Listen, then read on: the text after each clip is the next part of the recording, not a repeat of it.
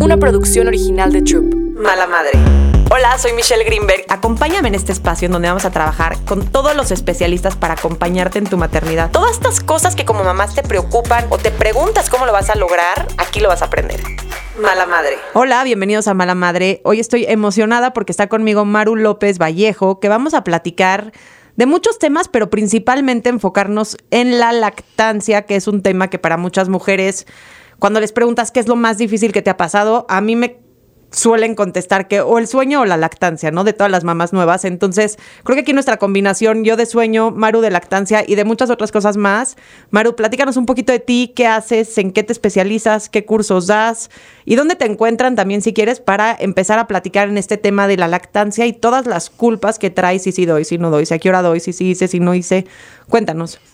Hola a todas, ¿cómo están? Hola Michelle, estoy feliz de estar aquí con ustedes y poder platicar sobre este tema que es tan controversial y que yo creo que toda mujer se va a identificar con él, toda mujer que ha tenido un bebé, que ha querido lactar o no ha querido lactar. Pero bueno, me presento, yo soy Maru López Vallejo, como ya lo dijiste, soy Dula, educadora perinatal y asesora en lactancia. Doy cursos de preparación para el parto, talleres de lactancia y asesorías personalizadas en lactancia. Me pueden encontrar en mi Instagram, que es Maru, L de López, V de Vallejo, C de Castro, Maru, LVC. Y eh, también me pueden este, contactar a mi correo electrónico, que es Maru López Vallejo arroba, hotmail, arroba gmail.com, Maru López Vallejo Castro, arroba gmail.com. Y pues bueno, este, ya sabes que hay muchísimas redes y por ahí nos podemos encontrar siempre. Maru, ¿qué pasa con la lactancia cuando nace un bebé? Hay mujeres que desde el principio dicen, yo no quiero, a mí no me gusta, a mí no me interesa, y muy tranquilas, eh, no sé, tengo amigas que conozco que de repente o sea, nace el bebé, se toman la pastilla, se cortan la leche y dicen, esto no es para mí, no me importa, yo no quiero. Y las veo como muy sin culpa, o sea, fue una decisión muy consciente de decidir, no quiero hacerlo, ¿no? Independientemente de todos los beneficios de la lactancia, que ahorita si quieres nos los platicas, ¿por qué el dar o no dar lactancia, el poder o no poder hacerlo, nos genera tanta culpa a las mamás que a veces terminamos tomando decisiones, pues que nos, sentimos que incluso no nos somos fieles a nosotras mismas. Yo creo que genera muchísima culpa porque como mujeres, culturalmente es algo que se espera de ti. Dar leche. Es algo que se espera de ti como mamá, es algo con lo que se te mide. Y cada vez más. Y tenemos a la abuela, a la tía, a la mamá que te dice que cómo puede ser, a la suegra, que cómo puede ser que no le des la leche materna, qué es lo mejor que le puede pasar al bebé, qué es lo mejor que le puedes hacer a tu bebé. Eh, te cargan de culpa diciéndote que de ti va a depender la salud de este bebé a corto, mediano y largo plazo. Y entonces, encima del posparto y el cambio radical de vida y este periodo de ajuste y acoplamiento que pasa toda pareja y toda mamá, que de repente de un día a otro dejaste de ser tú y te volviste en la mamá de, ¿no? Que es algo que hiciste por elección y demás. Encima de todo esto, tienes esta responsabilidad enorme de que el niño te sobreviva, porque estás aprendiendo. y además de darle leche materna, porque si no le das leche materna se va a enfermar, porque si no le das leche materna no va a haber una relación o no va a haber un buen vínculo con tu bebé. Entonces yo creo, y regresando un poquito a lo que decías hace rato, eh, muchas mujeres cuando están embarazadas ya tienen conciencia de que no quieren, de que no es lo que ellas quieren y que ni de broma se van a someter a el esfuerzo que pueda llegar a implicar o a, esta, este nivel de exigencia que, implica la lactancia materna. Y es súper válido, Michelle. El problema es que es súper juzgado, ¿no? Eh, pero yo creo que lo principal es que la mujer que decida no dar leche materna a su bebé o llevar una lactancia materna mixta, que es fórmula y leche materna, lo haga con convicción y, como tú dijiste, sin culpa. Porque algo que no se les puede olvidar a ninguna la que nos está escuchando es que Tú no eres mamá solo si das pecho o no das pecho. O sea, lo que te define como mamá no es eso, no es la leche materna, es todo lo demás que implica ser mamá. Y la que es mamá y me está escuchando lo entiende. Sí. Si solo fuera a dar pecho, my God, yo sería... O las nodrizas, ¿no? en los años 20, que eran las que daban el pecho y la mamá, mamá no daba, pues entonces, a ver, ahí, ¿dónde está la confusión de quién es la mamá verdadera, no? Exactamente. Entonces, yo creo que lo primero que tenemos que hacer es compartirlas a las mamás que la lactancia materna es una decisión voluntaria eh, y completamente libre y que esa decisión que tomes al elegir dar leche materna o no dar leche materna sea porque tú quieres por ti, para ti, ni siquiera para tu bebé. Por ti, para ti, obviamente, en consecuencia el beneficiado va a ser tu bebé, pero eh, no hay mejor lactancia que la mamá decide llevar. Sí, porque siento que cuando la mamá lo está haciendo, porque el esposo le dice, o porque la mamá le está diciendo, o porque la abuela se metió, o porque la familia del marido, entonces como la decisión no es personal y no es por gusto y no es por pues convicción propia, es mucho más pesado el proceso, ¿no? Claro, porque además muchas veces, este, ¿no? Todo el mundo te dice hazlo y entonces lo haces por cumplir con tu mamá, con la suegra, con el esposo, porque el esposo ya te dijo que él quiere que tome leche materna, pero si no lo haces por ti, la vas a pasar muy mal. Porque ni siquiera tu hijo te lo va a llegar a agradecer después, ¿eh? Sí, les da igual. Ninguno de los niños a los que yo he tenido la suerte de conocer porque asesoré a su mamá o ninguno de mis dos hijos ha llegado a decirme, ma, qué buena onda por mis ocho meses o al que le di mixta, porque yo antes de dedicarme a esto soy abogada y no me dedicaba a esto y no tenía ni la menor idea, lo hice muy mal. Digo, muy mal ahorita porque ya me dedico a esto y sé todos los do's and don'ts, ¿no? Pero en ese entonces yo sentía que lo estaba haciendo muy bien porque era lo que yo podía hacer. ¿No? Y ni siquiera me dijo que tomó leche materna y fórmula y usé una pezonera y le daba mamila y todo lo que hoy en día tratamos de enseñarles a las mamás cómo utilizar, ¿no? Como herramientas. Yo no tenía idea cómo utilizarlas. Y tomó fórmula y el día de hoy jamás me ha dicho, me, ha reprochado que él tomó menos leche materna que su hermano, ¿no? Me pasó el otro día con justo mi mamá que me dice, ay, no me acuerdo de quién estábamos hablando, que tu bebé me dijo es que le está costando mucho trabajo la lactancia. Le dije, ma, si le está pasando tan mal, no pasa nada. O sea, o que consulte a alguien o que de plano tome la decisión si se le está, o sea, si su salud mental está en juego por tratar de seguir con la lactancia porque no le está saliendo porque, por X, no pasa nada si toma la decisión. Y mi mamá se voltea y me dice, ¿cómo crees? Le dije, ¿cómo? Me dijo, ¿cómo crees? Y entonces, ¿qué pasa con el vínculo que creas cuando estás dando la leche materna y estás pegado? Le dije, ma, o sea, esas creencias de sentir que no vas a construir un vínculo porque no está pegado a tu pecho todo el día, te generan mucha culpa como mamá. Entonces, si de por sí le estás pasando mal porque estás con temas de salud mental, porque le estás, no sé, X, hormonas, lo que tú quieras, y ahora súmale la culpa de que no estás haciendo lo mejor, y ahora súmale la culpa de que no estás haciendo el vínculo, y, o sea, está cañón. Tienes toda la razón, efectivamente, las culpas, ¿no? regresamos al tema. Eh, por lo que estás diciendo, nace tu bebé, llegas a tu casa y ahí empieza la primera culpa. Llegas a tu casa y te sorprendes con que no todo es rosa. Con que no, no le estás pasando tan bien de no dormir y con que te despiertas en la mañana, y le platicaba el otro día en mi cuenta de Instagram, si es que te llegas a tener que despertar porque llevas despierta toda la noche, ¿no? Más bien Nunca amaneces y, y, dices, eh, ¿en qué problema me fui a meter? O sea, ¿por qué hice esto? ¿Por qué que tenía mi vida, siendo que tenía mi vida tan estructurada, mi independencia al 100, este, todo estaba bien, ¿cuál era mi prisa? ¿Por qué, ¿Por qué me urgía ser mamá? Y volteas a ver a tu bodoquito que te encanta, al que amas, y tienes estos sentimientos encontrados entre amor y... Déjenme tantito en paz. Dios mío, ¿por qué lo hice? ¿no? Y arrepentimiento, querer regresar un poquito el tiempo, querer atrasar un poquito el tiempo de ser mamá. Entonces ya ahí empezaste con culpa. Y luego la culpa de por qué, este, no sé, por qué no lo cargas todo el día, por qué tienes ayuda, por qué delegas, por qué le das en mamila. ¿Por qué le das chupón?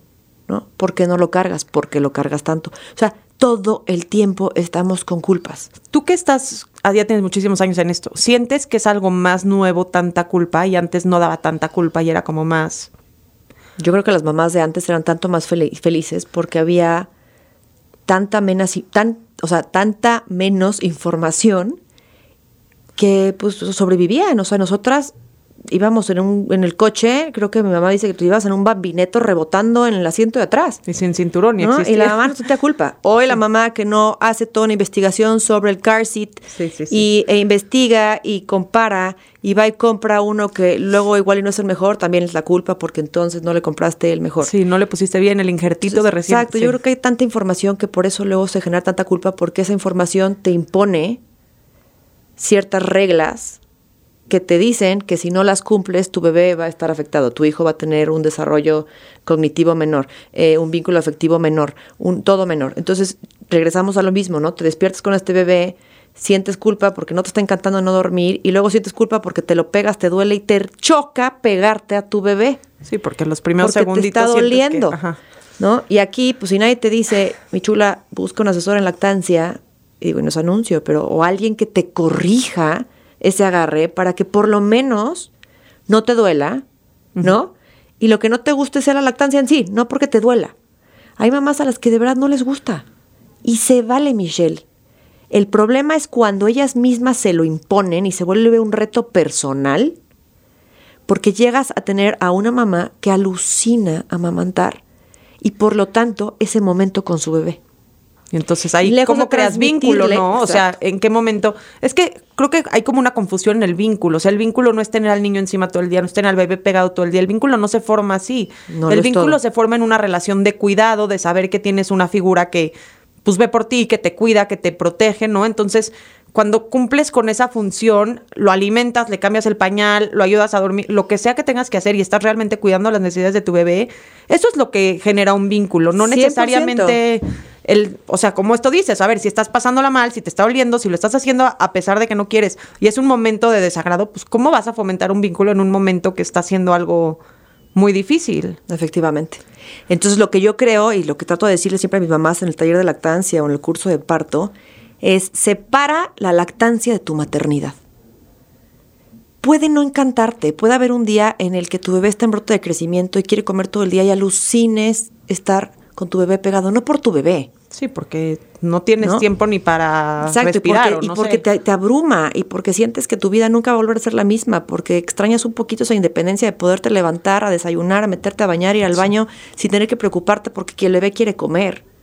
¿No? Volteas a ver a tu pareja, volteas a ver a tu mamá, volteas a ver a tus amigas que te van a visitar y se van y su vida continúa y tú sigues lactando un bebé o déjate lactando, siendo la cuidadora primaria de este bebé al que amas, deseaste, anhelaste, buscaste, si es que lo buscaste, porque aquí entra otro tema, ¿no? La mamá que no se embarazó porque quería embarazarse. Entonces el posparto es todavía más difícil, porque no es un bebé que deseabas. Y entonces luego llega la lactancia y llega el cambio de vida y es muchísimo más abrumadora. ¿Por qué? Porque la resientes. ¿No? Pero bueno, eso es otro tema. Sí, es- Entonces, está- es- ese es otro tema que creo que hay que platicar al respecto, porque está muy importante. O sea, es muy, eh, es, es- o sea, lo que iba era, ya no me acuerdo qué estaba diciendo, es que, eh, que separen su, lacta- la, la- la- o sea, la lactancia y su maternidad, porque es un poquito más de lo que estábamos mencionando. Eres la mamá de este bebé por todo lo que tú eres. Sí, no solo porque y sí tienes le diste tanto que ofrecerle a tu bebé por el ser humano que eres, ¿no? Como la mamá de Marianita, Jimenita, Toño, ¿no? No sé. Sí. Y la lactancia es un plus. Es un super plus, yo no les voy a mentir, digo, a esto me dedico. Tiene muchísimos beneficios para el bebé y para la mamá, pero no lo es todo. Prefiero una mamá que te diga, yo no quiero dar leche materna o yo quiero dar llevar una lactancia mixta que esté convencida y que lleve un plan de lactancia perfectamente establecido, bien llevado a una mamá miserable lactando a un bebé meses. No, totalmente. ¿Cuáles son tus tres principales motivos de consulta cuando llega alguien contigo por la lactancia? Uno es mal agarre, dolor. ¿Los primeros días o puede ser al Hay mes, a mujeres los dos que meses? se echan tres meses llorando en cada toma. O sea, que de verdad te dicen, llevo tres meses así y ya estoy desesperada. Estoy a punto de tirar la toalla y le digo, mi reina, mis respetos, porque yo con ese dolor, hay tantas terminaciones nerviosas en los pezones que les digo, con ese dolor yo lo hubiera dejado al día dos. ¿Y por qué no? O sea, faltó información. ¿Qué fue? ¿Qué, qué pasó Falta ahí? información y la creencia de que la lactancia es Dolorosa. instintiva. Ah. Instintiva. O sea, tú y dices... no es. No, o no sea, como mamíferos no es. es increíble, pero como seres humanos que somos y que estamos hasta arriba de la cadena alimenticia, somos los mamíferos inteligentes, brillantes, pensantes, todo, somos los únicos que de verdad lo tenemos que aprender. ¿Por qué? Porque es nuestro instinto, este, desgraciadamente siempre está nublado porque todo cuestionamos por ser los más inteligentes. Entonces todo cuestionas. Una mujer se pega al bebé y no ve salir la leche y no sabe. ¿Cómo sé que está comiendo Maru? ¿Cómo sé que se está llenando? ¿Cómo sé que no lo estoy matando de hambre? Porque todo el día quiere comer. Una perrita lacta sus Y ya, cachorros y no está ya, cuestionando sí. si lo llenó, si no, si uno de los cuatro cachorros se agarró bien o no se agarró bien. Ya, ya se tira al ¿no? piso es y mucho más fácil porque pues obviamente la succión de un perrito y la succión de un ser humano es completamente diferente, ¿no? Pero esta creencia de que es algo instintivo hace que la mamá empiece ya con el pie izquierdo. Porque muchas mujeres no se preparan ni tantito, y no las juzgo, y de verdad hasta me acerco al micrófono, no las juzgo. Yo tampoco me preparé con mi primer hijo. Y así me fue, ¿no? Eh, porque yo decía, esto es instintivo. Para eso están las boobies, ¿no? Sí, Para eso están además, las- te lo pegas mamas, y porque tienen que- Dios te hizo sí. así, aparte de la connotación sexual que hoy en día se le da muchísima importancia del pecho, está la- el tema de, amamantar, por eso eres un mamífero.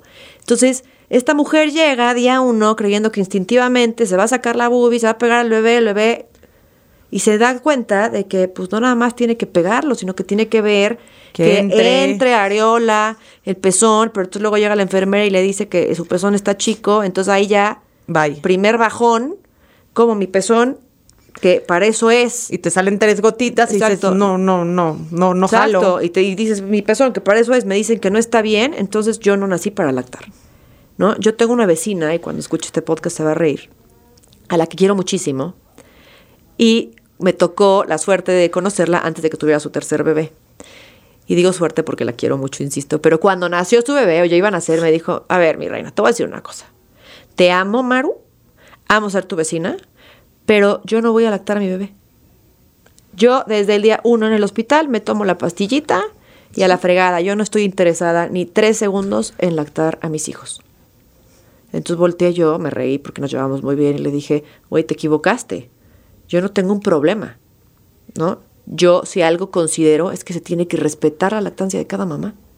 Y si tu decisión es esa, está bien, porque es tu decisión y estás convencida. Cero culpas tuvo. O sea, ¿a qué voy? La que decida dar fórmula, la que decida dar leche materna, la que decide llevar una lactancia mixta, está perfecto, pero háganlo con conciencia. Y yo creo ¿no? que informados, ¿no? Informadas. Porque yo cuando tuve a mis hijos hace 10 años, a mi primer par de gemelos, nacieron y en ese entonces estaba otra chava que falleció, que con ella tomé como el curso de embarazo y me dijo, a ver, le haces así, vamos viendo. Y yo le dije, bueno, yo me operé a los 22, me puse implantes. Entonces yo dije, bueno, maybe no voy a poder, o sea, no sé, tal vez sí, tal vez no, voy a ver cuando nazcan si, si jala o no jala, ¿no? Pues ya nacieron, me sacaba el calostro con jeringuitas, se los mandaba al cunero, nacieron de un kilo cien mi hija y un kilo seiscientos cincuenta mi hijo, o sea, miniaturitas, se quedaron un mes en el hospital. Pero su consejo fue, renta una máquina de hospital, la renté, o sea, de sacar Ajá, leches de ajá. hospital, y me sacaba leche cada tres horas en mi casa. Y se las llevaba al hospital. O sea, a pesar de no tener a los bebés conmigo, se las llevaba al hospital. Les hice banco de leche sin saber que existía el banco de leche, pero ya tenían un buen de leche ahí en el hospital para irles dando. Y mm, como el esfuerzo fue así, pero yo a los tres meses dije, ok, qué padre, estuvo muy bonito, muchas gracias, ya se acabó, porque era sacarme leche cada tres horas, atender a dos bebés. Sumamente demandante. O sea, estaba muy difícil. Y aparte nunca se me pegaron porque ya salieron al mes, estaban muy chiquitos, la succión era difícil, es, igual eran bajos de peso. Y como que el- mi hijo traté, como que medio agarró, mi hija ni de broma agarró. Y entonces el pediatra ahí llegó, ¿por qué les das pecho a los dos? A darle a uno fórmula en una toma y darle pecho en la otra. Le digo, pero me alcanza. O sea, sí produzco suficiente leche para que se la tomen. Y sabía que producía suficiente porque le estaba poniendo en mamilas, ¿me entiendes? No era un punto como que te los pegas y no sabes cuánto toman. O sea, les daba la Sí, leche, claro, comían puedes tres medir. horas después, lo podía medir. Y la sugerencia del pediatra es, ¿por qué no les das como lactancia mixta? Y yo, ¿pero por qué les daría lactancia mixta si estoy teniendo suficiente Sí, claro. leche para alimentarlos? No, pero para que en uno tomen uno y en- ¿Pero por qué? O sea, hay leche y en mi conge, sin querer, por llevar al hospital, tengo un stock de leche. ¿Por qué haría eso, no? Y entonces siento que a veces, y son pediatras que hoy en día están mucho más actualizados, algunos, no todos, pero siento que muchas veces caes en manos de información que te confunden, Uf. te hacen dudar, no sabes si sí o si no. O sea, yo creo que todas las mamás siempre, siempre, siempre están entre la espada y la pared, entre lo que le dice el pediatra y lo que le dice la asesora. O entre lo que le dice el pediatra y lo que le dice la amiga que lactó y le fue mal. sí. ¿No? Y tú me estabas preguntando hace rato que cuáles son los tres motivos de... los primero, cuales, mal ¿no? El agarre. primero, mal agarre o dolor. El segundo es la creencia de que no tienen leche. ¿Cómo vas a creer leche si el mismo pediatra, tú lo estás viendo, te dice, dale fórmula, complementale, porque tú no lo llenas? Cuando el mismo pediatra te dice que tienes que contar el tiempo que le das o que te lo pegas en cada lado. Ojo, aclaro, para algún pediatra que nos esté escuchando, no es que esté diciendo yo que todos los pediatras, pero la mayor parte de los pediatras, la mayoría de los pediatras, no tienen una preparación en lactancia. Y no es su culpa. ¿No? Ellos te dicen lo que creen en base a lo que han escuchado con sus tantísimos años de experiencia como pediatras que acompañan a mamás en esta etapa. Pero efectivamente, esta creencia de que no tienen leche, ustedes no se imaginan. Y regresamos a lo mismo. La lactancia no es eh, instintiva, es aprendida. ¿Por qué no es instintiva? Porque tú misma estás cuestionando todo el tiempo cuánto sale. Como el pecho no es transparente y no lo puedo medir, y como soy un ser humano, no una perrita, lo que no veo no lo creo. Entonces empiezan a cuestionar su lactancia y empiezan a cuestionar si tienen suficiente y el bebé empieza a crecer y empieza a demandar más. Entonces en el momento en el que aumenta la demanda, la mamá piensa, es que nunca lo lleno, es que nunca está satisfecho. Eso significa igual a no produzco suficiente. O no soy suficiente. Exacto, yo no. Y aquí tiene un tema muchísimo, eh, hay un tema que tiene mucho que ver con lo que estamos diciendo, el autoestima de la mamá. A mí no me gusta decírselos, ¿no? Porque suena así como, ay, tienes baja autoestima, entonces no vas a poder lactar. Claro que no, pero es confiar en ti y en tu cuerpo. Es un reto más. Que aparte estás sin dormir, estás con las hormonas en el cielo, te estás viendo el cuerpo completamente cambiado. Entonces hay un millón de temas que si aparte, si de algo puedes dudar, pues dudas fuertemente, ¿no? Porque estás muy vulnerable. Exacto, y ahí viene otra vez culpa. Culpa. Qué barbaridad. Yo nunca produje suficiente leche, es que yo no produzco suficiente. ¿Qué estoy haciendo mal, Maru? ¿Quiénes son las mujeres que realmente producen menos leche? Eh, hay, bueno, las razones por las cuales una mujer podría producir menos, y aclaro, no es que no produzcan. Eh, una mujer que tenga mama tubular o mama hipoplásica, que es una malformación en la glándula mamaria. Mujeres que tengan hipotiroidismo que no esté regulado, Michelle. Eso es bien importante. Ok. O sea, no, si me están escuchando y tienen hipotiroidismo, no significa que no vayan a poder tener leche. ¿sí? Solamente significa que tiene que estar bien regulado para que no afecte tu producción de leche. Y las mujeres que tengan reducción de glándula mamaria y que esta cirugía haya, hecha, haya sido hecha a través de la areola. O sea, si te quitaron chichi, pero por el pezón. Sí, ojo, y sí el, el ginecólogo, ¿eh? Y sí el cirujano no tuvo la precaución de cuidarte los ductos. Hay muchos cirujanos muy buenos que lo hacen espectacularmente bien y no afecta en nada. ¿Y cuál es la indicación en estos casos? A cualquier mamá empieza a lactar. Oye, Maru, y ya vemos en el camino si necesitas complementar o no, pero no de entrada es un, ah, no. Tú no vas a poder. Tienes mama tubular. Ah, no, tienes hipotiroidismo que ojalá esté bien regulado, entonces seguro no. No, que empiecen a lactar y en base a eso se verá si es necesario complementar o no. Ok, pero de entrada comienzas como cualquier otra mamá y pruebas. Con todas. Salvo que tenga mama tubular, entonces ahí sí hay que tener mucho más cuidado y más precaución de que este bebé efectivamente sí esté recibiendo la leche que tiene que recibir. Y si tienes eso, ¿ya supiste que lo tienes? O sea, es algo sí, que se es algo notorio físicamente, o sea, hasta se ve. Ok, entonces no se preocupen todas las que están escuchando esto porque... O sea, la forma de la mama es, es, es, completamente diferente, es como, es como tubo, es como alargada. Lo pueden buscar, googleenlo y lo pueden ver. Y hay mujeres que tienen mama tubular, se operan, precisamente una cirugía estética, y entonces yo siempre tengo que preguntarle a la mamá, porque igual la veo y la veo perfecta. Si no le pregunto, oye, ¿has tenido alguna cirugía? ¿Tenías mama tubular? Me dicen no, entonces ya descarto que eso podría ser una probabilidad, por lo cual no tendría suficiente leche.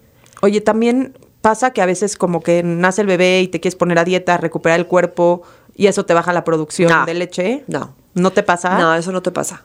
Ojo, la producción de leche no va a disminuir ni por lo que ustedes coman o, lo porque, o por lo que no coman, ni porque hagan ejercicio, ni por, no también la culpa, es que quiero hacer ejercicio y no puedo porque me dijeron, mitos, mitos, porque me dijeron que se me va a ir la leche, se me va a secar porque estoy corriendo. Y claro que no, ustedes pueden hacer el ejercicio que quieran, la leche materna se forma del agua y la sangre que hay en nuestro cuerpo. Entonces hidratarse bien si es importante. Hidrátate bien, o sea, si vas a estar corriendo, pues hidrátate para compensar el agua que perdiste al correr, ¿no? O sea, okay. es lo único, pero pueden hacer todo el ejercicio que quieran. Entonces les digo, viene la culpa de no produzco suficiente leche, la culpa de ella le estoy complementando con fórmula porque no produzco suficiente leche, porque aparte estás rodeada de gente a tu alrededor que te está viendo, que te pegas todo el día al bebé y empiezan a meterse, ¿no? Sí. ¿Otra vez? Es que ¿cómo puede ser que otra vez lo estés dando? Ay, no se llena. Ajá, lo estás echando a perder. sí. Es que qué barbaridad, este niño no va a tener ay, estructura. Ay, y entonces ya sientes otra culpa porque derivada de la lactancia, porque por tu lactancia mal llevada, según esto, no estás dándole una estructura y a tu bebé lo estás echando a perder y tu bebé va a ser un niño que no tiene límites porque le estás dando de comer siendo que es lo único que come. leche y que la leche materna se digiere entre 30 y 90 minutos. Esto que nunca se les olvide. ¿Por qué pide tan seguido? Porque se digiere entre 30 y 90 minutos. Muy así, así de sencillo. La, la fórmula, pues normalmente tiene componentes. Pero ¿por qué luego al- pueden ir alargando esas tomas? porque ya tienen mayor peso. Ok. ¿no? Y luego empiezan con la alimentación complementaria, y a pesar de que la alimentación es la complementaria, o sea, complementa a la leche materna, ya hay otro alimento, ya tienen más peso, ya empiezan a dormir más horas, porque ya tienen, tú lo sabes, ¿no? La capacidad de, de- de reconectar o el desarrollo neurológico para dormirte más horas de corrido, independientemente del hambre Sí, o no. de tener más ayuno, Exacto. periodos prolongados de ayuno. Ahora, tercer motivo por el cual llegan contigo. El más común. Ya te dije agarre, ya te dije producción de leche. Híjole, Destete. Ajá, destete o que quieren o baja producción, O sea, que sienten que no tienen suficiente. que es lo mismo, ¿no? Baja producción, ya te lo dije, es que eso no es lo mismo, o sea, son Pero como las dos O sea, principales. antes te decían como, a ver, trae al bebé, le das una toma, hace pipí, le pesas el pañal, ves cuánto hizo de pipí, te das cuenta si sí está comiendo suficiente. ¿O cuál es tu medida para saber si come suficiente? ¿Que suba de peso o medir el pañal que ¿Cuántas pesó? veces hace pipí y que suba de peso? O sea, ¿cuántas veces pipí popo al día y que vaya subiendo Hay de como una medida, o sea, Ajá. el primer mes tiene que hacer seis pañales. el No, segundo- o sea, ahí te va, ahí te va, es bien fácil la formulita. El día uno tiene que estar así, el día uno de nacido tiene que estar haciendo un pañal con pipí en 24 horas. Día 2, dos pañales con pipí en 24 horas. Día 3, tres pañales con pipí en 24 horas. Día 4, cuatro pañales con pipí en 24 horas. A partir del quinto día de vida, debe estar haciendo de 5 a 6 pañales con pipí en 24 horas y por lo menos una popó. Ok, puede ser que los primeros cuatro días no haga popó. No, no, no, siempre, por lo menos Ah, una. Los primeros 3, 4 días va a ser meconio, que son las primeras heces del bebé, y posteriormente va a ser popó ya, que hasta se nota, cambia el color, ¿no? El meconio es- es, pastoso, es oscuro, y la, leche, la popó ya cuando se acaba el meconio ya es amarilla color mostaza, ¿no? Y ya, ya sé lo que te voy a decir, que es la tercera razón por la cual me buscan. A ver. Híjole, mitos. En mil mitos. O Y sea, como tengo duda de si más es bien- verdad. no, es más bien, son consultas en las que siento que la mamá me buscó para que tú le refuerces esto que está haciendo bien. O sea, necesita una palmadita en la espalda porque no se la cree. ¿no? Yo luego hay veces que tengo consultas que le digo, ay, qué delicia de consulta. Sí, ya. Lo estás haciendo increíble, mi reina. Tú lo único que querías es que alguien te dijera, vas bien, ¿no? Es, o sea, es, es- es esta mamá que, que tiene muchísimas dudas de lo que está haciendo y necesita un reforzamiento positivo. Pero ¿por qué caemos en tanta duda? O sea, ¿por qué llegamos a dudar tanto de nosotras mismas? Es otra vez el tema del instinto, es un tema social de mi mamá, mi abuela, mi tía, Todo. mi prima, mi hermana. Es que mi hermana tiene un bebé que es dos meses más grande y su bebé solo come cada cuatro horas, pero el mío está queriendo comer cada dos. Te comparas. Ajá. Se comparan y luego llegan y te dicen y luego llegan y te cuentan y entonces tú no puedes creer que lo que te esté pasando sea normal y es esto, es que la mamá necesita que le recuerdes que efectivamente es normal que su bebé coma seguido. Te dice, es que lo estoy haciendo y no he parado, Maru, pero de verdad es normal. O sea, es normal que quiera comer todo el día, es normal que todavía no duerma noches de corrido, es normal. ¿En qué momento puedo poner horarios? ¿Cómo le puedo hacer? ¿Por qué? Porque el bebé de mi amiga, ¿no? Ha subido tanto de peso y el mío va más lento. ¿Por qué el bebé de mi amiga duerme más horas de corrido? Es eso, son como muchas duditas. Esa tercera razón pues, puede variar mucho, pero casi siempre es un reforzamiento. O sea, necesitan una palmadita en la espalda diciéndole, porque el que le digas, vas bien. No, vas bien. No sientas culpa, lo que estás haciendo está bien. Sí. Y ya, con eso, con eso es como que te calmas un poco. Siento que a mí, con las mamás que trabajo, particularmente en el sueño, las que más relajadas están, les fluye todo mucho mejor. Cuando están como en un estado mental, no sé, más frustrado, más estresado, más preocupadas, que a veces es más con las mamás primerizas, ¿no? Como que el primer bebé te saca completamente de tu zona y entonces esta, este ser primerizo, este estar experimentando algo nuevo, les causa a veces tanto estrés que, que se mantienen tan estresadas que yo creo que hasta los bebés sienten este estrés constante y entonces fluye menos todo, fluye menos el sueño, fluye menos la lacta, ¿no? Exacto, y ahí yo creo que también entra el tema de la culpa. Con el segundo bebé no tienes tiempo de sentirte culpable. No, no. Dices a la fregada, culpa, no puedo. No puedo. No puedo dividirme en dos. Tengo dos hijos. No, y ahora ya te da culpa que estás con el chiquito y no con el grande y estás con... Sí. Exacto, o sea, entonces Cambian. yo creo que también ahí la lactancia tiene otro tema, ¿no? El tema de la culpa de lactancia del segundo bebé es que hay menos culpa porque ya te tienes que dividir en dos. Sí. Y ya viste que la culpa no te llevó a nada, entonces la sueltas.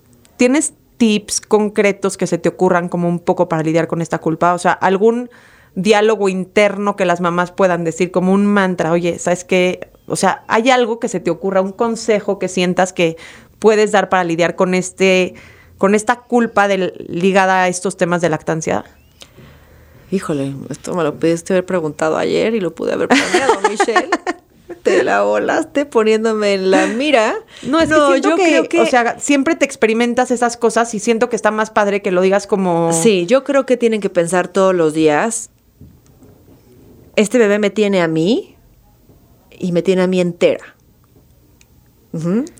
Y todos los días estoy haciendo lo mejor que puedo y estoy tratando de pulirme para ser mi mejor versión para este bebé. Y no nada más se los digo como mamá de un recién nacido. Yo creo que tú que eres mamá y yo que soy mamá y tenemos hijos ya más grandes que no están lactando, yo creo que te lo tienes que decir todos los días. Es que está cañón a la maternidad, ¿no? te enfrentas a retos todo el tiempo. ¿no? O sea, tú ya tienes hijos más grandes, yo tengo uno de 11 y uno de 8 y también todos los días, en algún momento, o sea, ok, no diario, pero muchos de los días, me, o sea, como que hago un análisis interno y digo, qué bárbara, hoy la regaste en esto, hoy no debiste de haber dicho esto, hoy le contestaste horrible porque te agarró en tus cinco minutos de frustración porque, este, no sé, porque tienes que chambear más o porque se te perdió algo. Entonces yo creo que este mantra debería ser para todas las mamás del mundo, ¿no? O sea, reconócete y cada vez que estés en ese momento de autocrítica, porque, perdón, nos vivimos criticando, ¿no? Sí. Todo lo que hacemos o lo que no hacemos o cómo lo hacemos. O sea, en ese momento de autocrítica decir, estoy haciendo lo mejor que puedo y mi, hijo o mi bebé tiene lo mejor de mí. Y también lo mejor de mí es ser humano. Ser mamá no es sinónimo de ser perfecta. Ser mamá es ser humano. Totalmente. O sea, y al ser humano les enseñas a tus hijos y les transmites a tus hijos tantísimo más de aprendizaje y tantísimo más de, de, de self-awareness. O sea, decir, ok, mi mamá es humano, mi mamá se equivoca, mi mamá pide perdón. Y ok, a tu bebé no le puedes pedir perdón, ¿no? O sea, sí puedes, pero como que dices, está lactando, no me gusta. ¿Saben qué? Lo siente, el bebé sabe perfectamente que le estás dando lo mejor de ti. Y prefiero que sea una lactancia mixta o una lactancia a base de fórmula que una mamá que viva con culpas y sintiéndose arrepentida o sintiendo que tiene que pedirle perdón a su bebé todo el tiempo. Porque no tiene por qué. Todo lo demás, ¿qué? ¿Qué pasa con la depresión postparto? La depresión postparto es un desajuste químico derivado del parto y se puede presentar eh, durante todo el primer año después del parto. Ok. en cualquier momento. Eh, el tema de la depresión postparto es que es química. Entonces, no es algo que solamente se pueda atender con una psicoterapia, sino necesitas un psiquiatra. Una medicina, un tratamiento. Un, tratamiento psiquiátrico y además una terapia de que vaya de la mano, porque pues, son muchas las cosas que, que trae esta mamá, ¿no? Genera muchísimas. Son mamás que están muy, muy ansiosas, que sienten como ataques de pánico. Este ojo, no puedo hablar, yo no soy psicólogo. ¿Les cuesta más trabajo la lactancia a las mamás que están? No necesariamente. O sea, yo creo que, ojo, le cuesta muchísimo trabajo a muchas. O sea, puede haber una mamá que no tiene depresión postparto y aborrece la lactancia. Ok. No, es, no, no van de la mano. Puede haber una mamá que sufrió abuso sexual que no tiene depresión postparto, pero en algún momento de su vida sufrió abuso sexual y la lactancia es lo peor que le puede pasar. Y también necesita terapia. Y no es una depresión postparto.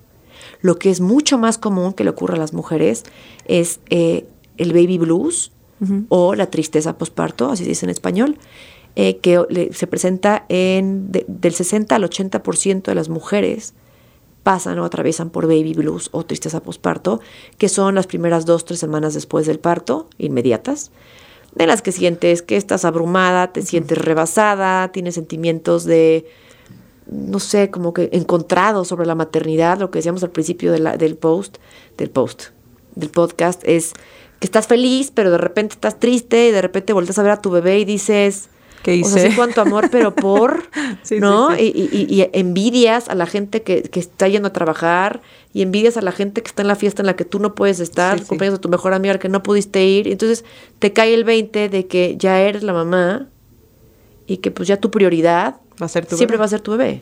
Y lo haces por amor. Sí, sí, sí, pero, pero no, no es- son importa, o sea, peanuts. O sea, sí. si de repente dices, oh, no puede ser, ¿no? O sea, hasta ir al súper por primera vez es como ir a Disneylandia. Y creo que es importante normalizarlo, Maru, porque hay mucho romanticismo alrededor de la maternidad y entonces el, el otro día estaba viendo unas chavas que son como terapeutas de niños y dice una, no siento conexión con mi bebé y ya tiene siete meses, o sea, siento que me falta sentir esa conexión. No sé si es porque tiene un tema médico, que se la pasa vomitando, no sé si es por un tema que tengo al hijo grande y no estoy sabiendo cómo lidiar con esto, pero me di cuenta que no me siento tan conectada con mi bebé. Y mira, qué padre. Tiene conciencia. Hay qué padre muchísimas que es- mujeres que no tienen ese nivel de conciencia y más bien sienten culpa. En lugar de decir, a ver, a ver, ¿qué está pasando aquí? ¿Por qué estoy sintiendo esto? ¿Qué puedo hacer? Hay otras que viven con un eterno sentimiento de culpa. ¿Qué se tiene que hacer? Se tiene que hablar, se tiene que normalizar, tienen que escuchar que es un tema normal, porque ves a la mommy blogger y el bebé precioso, vestido, la mamá preciosa, y de repente dices, ¿qué estoy haciendo mal? Estoy hecha un piltrafo, no me he bañado en tres días, mi bebé, mi Bueno, casa. que no se les olvide que la mommy blogger es la mommy blogger, ¿no? O sea, como tú y yo no te vas a subir este, en tu Instagram historias en- gritándole a tus hijos o regañándoles porque no se duermen, ¿no? En Sí. tu caso, ¿no? Porque chin se despertó en la madrugada. No, eso no lo subes. No lo subes. Entonces yo creo que, este, mm, regresando a tu pregunta, O sea, como el este romanticismo alrededor de la maternidad, que está, o sea, que hay que normalizar también que das a luz y te queda la panza por no sé cuánto tiempo, que eh, estás en un estado físico diferente, que estás en un estado emocional diferente, como también decir, o sea, se vale llegar con tus amigas y decirles, amo a mi bebé, pero la estoy pasando difícil. se ¿no? vale quejarse y les voy a decir, yo creo que tiene que empezar siendo ustedes, ¿no? El día que tengan una amiga que tenga un bebé, sé la amiga que te hubiera gustado tener. O sea, llega con tu amiga y dile, ¿cómo vas? Está pesado, ¿no? ¿Cómo te sientes? ¿Sientes tristeza? Es normal, ¿eh? yo la sentía. Oye, Sí. se vale, se vale que no te encante, ¿en qué te puedo ayudar? Sí. ¿Quieres platicar? Desahógate, yo no te voy a juzgar. O sea, empezando por una, que igual y a ti no te tocó una amiga que te dijera esto, pero si tú sabes que tu amiga acaba de tener un bebé, seguro lo está sintiendo. Y no te lo está diciendo por culpa de decirlo. Esta culpa de es que no es aceptado que una mamá se queje de ser mamá. Un comentario súper común que puede estarles pasando a muchas. No tienes a tu bebé, estás sin dormir, vomitada, con el bebé pegado al pecho todo el día, te metes a bañar y empieza a llorar y entonces traes el champú en la cabeza y ya te quieres salir corriendo porque no vaya a ser que le pase algo por llorar cinco minutos más y así, ¿no? Y llega alguien cercano y te dice, pero es que ¿cómo? ¿Por qué te sientes así? Tú querías ser mamá. Uh. ¿En qué momento el sentir esto significa que no que ya te arrepentiste, que, que no querías hacerlo? ¿No? ¿Por-. No, porque es este extremo. No, claro que quería ser mamá. Esto no significa que no quiera hacerlo. Y ahí te va entonces Solamente toda la culpa de, Ajá. pues no soy buena Exacto, mamá porque estoy sintiendo algo así. Significa que me está costando muchísimo trabajo. Me está costando muchísimo trabajo este cambio de vida. Y se vale. ¿No? A ver, una persona que corre un maratón le cuesta muchísimo trabajo. Y cada día que entrena, deja todo en la caminadora o deja todo a donde se fue a correr. Sí. ¿no? Y te costó trabajo. Eso no significa que no quieras correr el maratón. Solo significa que implica un ajuste de tu cuerpo, de tu mente, a esta nueva etapa o a este reto que tienes enfrente. ¿No? Pero sí es muy impresionante que te digan eso. Y no lo dicen, no siempre te lo dicen con mala intención. Es un Sí, es nada más comentario como, al pues, tú aire querías. que nadie entiende lo que representa, ¿no? Lo que realmente te está diciendo, lo que te hace sentir que alguien te diga, ¿cómo? ¿Por? Si tú elegiste ser mamá, mala mamá, Ajá. ¿no? Mala Entonces mamá. es tremendo. Y no, y se vale. ¿Esa sensación de mala mamá se quita algún día? Pues no sé, ¿tú- ¿a ti se te ha quitado? No. A mí tampoco. O y sea, tenemos hijos grandes. O sea, ya no lo tengo tanto, ya lo tengo por otros temas, ¿no? Ya no es por la lactancia, ya no es por si lo cargué mucho o no lo cargué, Sí. si lo dejé llorar en la noche o no lo dejé llorar en la noche. O sea, siempre, siempre, siempre hay algo que te sentir mala mamá. Siempre. Pero es algo social, aprendido, o porque los papás no se sienten malos papás. Ah, claro que sí. No, Sí. no te lo dicen. ¿Todo el tiempo tú crees? O sea, no sé si. Ah, los papás, papás, papá, hombre, papá. Sí, papá, hombre.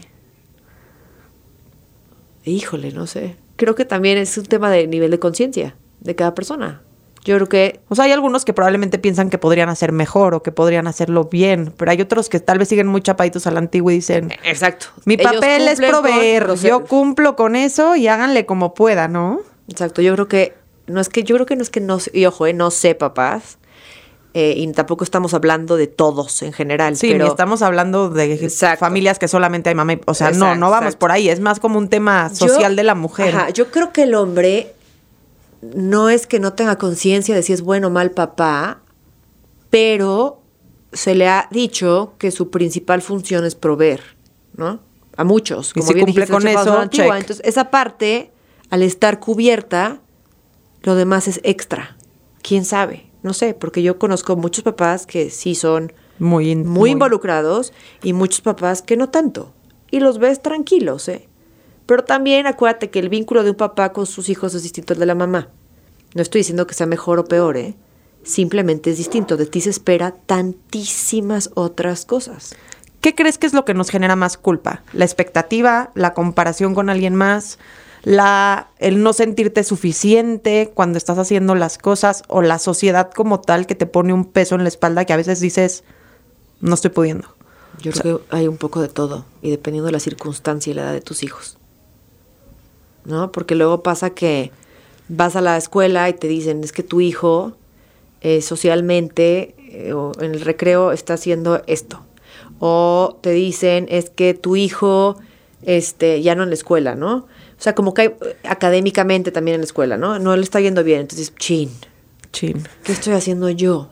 No lo puse de chiquito a jugar suficientes Exacto, ¿no? bloquecitos. O sea, no lo llevé a clases Sí. de estimulación temprana. No, no. Es que yo creo que también tenemos que soltar esa parte. Y así como tú y yo, ojo, lo estamos moldeando. Tú estás haciendo lo que puedas, pero al final tienen su personalidad y yo creo que como todo ser humano hacen lo que tienen que hacer y no todo tiene que recaer en los papás ni en las mamás. Pero insisto, yo creo que en eso sí, señores, señoras, yo no tengo idea. Soy tan mamá y tan humano como todos ustedes. No sé, ahorita estamos hablando nada más de lo que consideramos que podría ser. Sí, Yo de las que experiencias que hemos vivido trabajando con mamás en este estado de posparto, en este estado de Exacto, maternidad, ¿no? Primaria, secundaria, o sea, Y mira, y yo creo que la culpa esta que estamos diciendo que se genera depende también muchísimo de tu historia personal, ¿no? De tu background, de todo el bagaje que traes. A mí, por ejemplo, mi mamá tuvo que trabajar pues desde que yo era chiquitita, ¿no? Porque pues mi papá no estaba. Entonces mamá, pues a, a chambear. Entonces no estoy diciendo que yo fuera una niña abandonada, pero pues mamá chambeaba y pues yo tenía que hacer ronda y me tenían que llevar a mi casa y a veces llegaba a mi casa y mi mamá no estaba porque estaba trabajando, mi mamá llegaba a las 5 o 6 de la tarde cuando yo ya había hecho la tarea, ¿no? Y pues así nos tocó y yo no considero que me haya faltado mamá, al contrario, tuve mucha mamá y la amo, pero el día que me volví mamá, por mi historia personal, yo sentía una culpa y al día de hoy, ¿eh? de no estar con mis hijos todo el tiempo que puedo estar, de decir, hoy me voy a poner a ver una película y que se rasquen en la tarde solitos. yo no puedo. No puedo, Yo no puedo. no puedo. Desde que eran bebés, Yo yo, no no, podía que alguien, permitir que alguien bañara a mis hijos que no fuera yo, o mi mamá, o mi esposo, o al- no, yo decía, ¿cómo voy a decirle a alguien, a la nanita, y no estoy juzgando a la mamá que lo haga, ¿eh? No, no. Pero es sea, por mi historia personal. ¿Cómo puede ser que me aflojera bañar a mis hijos? ¿Cómo puede ser que no salga al patio en lo que juegan en la tarde? Estaban jugando fútbol en el patio de la privada. Y entonces yo me salía y me sentaba con ellos, me ponía a jugar con ellos. Y si un día me daba flojera y me quería meter, era una culpa. Decía, ¿cómo? Me sentaba en mi cama o me acostaba y a los tres segundos ya me había levantado. A ver qué están Porque haciendo. decía, ¿cómo puede ser Sí. que yo que puedo estar aquí, No estoy. que tengo el privilegio de poder pasar una tarde con mis hijos, me dé flojera. Y un día diga time out, hoy quiero tiempo para mamá, de verme las uñas, verme los poros, limarme, depilarme la ceja, hacer lo que, irme a hacer un manicure. O sea, culpa, Horrible. culpa. Y está muy cañón. A mí me pasa igual. Yo siento que el único espacio que tengo para mí es de 8 a 3 que están en la escuela. La escuela es mi único espacio que ellos están ocupados, que a mí no me da culpa Exacto. de que no estoy ahí, ya sabes. Después de eso, si están en el fútbol y yo no llevé o no fui o no estuve, ya. ¿Cómo no vas a ir al partido de fútbol? No, ¿Cómo no puede ser? Y si están ¿No? en mi casa, ahí estoy. O sea, no puedo no. Y aunque no esté tan activa, nada más ahí estoy como. pen- O sea, no me estoy tranquila de ponerme a leer o de. pon- No puedo. Exacto. Pero pues yo creo que, mira, entonces, o sea, de todo lo que estamos platicando ahorita es reconocer que tenemos límites, reconocer que tenemos, que cojeamos de algún pie, reconocer que somos humanos y que estamos haciendo lo mejor que podemos con nuestros hijos para darles lo mejor de nosotras o de nosotros en caso de los señores. Y, y ya, o sea, como que también fluir, ¿no? Yo Sí. no creo que todos tengamos una lista de reproches para nuestros papás. Y si los tienes, trabájalos. Creo que hacer conciencia es importante, tratar de entender en dónde estás parado y qué estás sintiendo y en base a eso buscar ayuda, informarte, pedir a alguien que te eche la mano un ratito si necesitas un tiempo para ti, buscar tomar una siesta si estás con mucha falta de sueño, o sea, buscar como soluciones a veces a corto plazo, ¿no? Que te ayuden a salir de ese tantito para que puedas ver un poquito mejor el panorama y entonces ya Sí, buscar tomar hacerte para atrás un decisiones. poquito, ¿no? No, no, no tomar decisiones permanentes en sentimientos temporales. Exacto. Muy importante eso. Y un poquito en relación con la lactancia, regresando a ese tema, que la lactancia que decidan llevar sea porque están convencidas de que es la lactancia que quieran, que quieren, que eh, lo, lo platiquen con su pareja o con la gente que va a estar cerca de ustedes, no para pedirles permiso, sino para comunicarles cuál es su intención. Y entonces que no, no tengan al, al enemigo en casa, sino tengan un aliado apoyándolas a cumplir este plan que tienen y que no les sumen más culpas, ¿no? De las que ya pudo haber tenido, que ya pudieron haber sentido al tomar esta decisión, ¿no? Y que recuerden, como lo dijimos también Michelle y yo al principio, que la mejor lactancia es la que ustedes decidan llevar con su bebé, la que sea. Fórmula, leche materna, mixta, no importa, pero háganla bien. Si voy a llevar una lactancia mixta, que es fórmula y leche materna, perfecto, llévala bien. Infórmate bien cómo se hace. Sí, porque ¿No? si no también es agotador porque estás haciendo las dos. Lavas Sí, la mamila, sí. le pones la leche, le haces la fórmula y le das el pecho. ¿no? o que sea, puede, sí. o sea, saber todo, desde que, qué pasa si doy mucha mamila, qué pasa si de repente el bebé ya no se quiere pegar al pecho, este, cómo puedo darle mamila sin que interfiera tanto en su agarre, o sea, infórmense bien, es lo único. Yo también estoy de acuerdo. Yo estoy 100% de acuerdo que la información, saber es poder siempre en todos los temas. Y es un acompañamiento que no te quitas porque aprendiste algo y como que de repente, como es a veces tan lógico y tan fácil como esto que dices que no es, que no es instintivo, pero cuando te hace clic la información dices, ah, claro, tiene todo el sentido, ¿no? Y entonces ya, es mucho más fácil poderlo llevar a cabo. Exacto. 100%. Maru, millones de gracias. Gracias a todos por escuchar este episodio de Mala Madre. Maru, platícanos otra vez en dónde te encuentran para que eh, si tienen ganas de tomar un curso preparto, un para, o sea, preparación del parto, una asesoría de lactancia, te puedan encontrar. Me pueden encontrar en mi cuenta de Instagram, que es Maru L V, o sea, no es V, es L B de vaca, C, L V C, eh, o a mi correo electrónico que es Maru López Vallejo Castro arroba gmail.com y pues contigo, si no, que me busquen a través de Michelle. Exacto. Este, y lo que necesiten, de verdad fue un gusto platicar contigo, Michelle. Gracias Estuvo por aceptar padrísimo. la invitación. Gracias por invitarme. Y de verdad les deseo a todas una muy feliz lactancia, pero sobre todo una muy feliz maternidad. Disfrútenla. Cada etapa vuela y en lo que menos se dan cuenta, ya crecieron y ya son otros retos y extrañas ese momento de cargarlos, besuquearlos, olerlos, disfrutarlos, porque no es que dejes de disfrutar, pero esa etapa es sumamente tierna y es muy cortita Es muy cortita. muy cortita. En ese momento la sientes eterna, pero se los juro, nosotras que ya pasamos por ahí, Pasa rápido. es muy cortita. Entonces gócenla. Gracias. Gracias a todos. Gracias, Maru. Gracias a todos. Les mandamos un beso. Bye. Bye. Mala madre. Una producción original de Troop.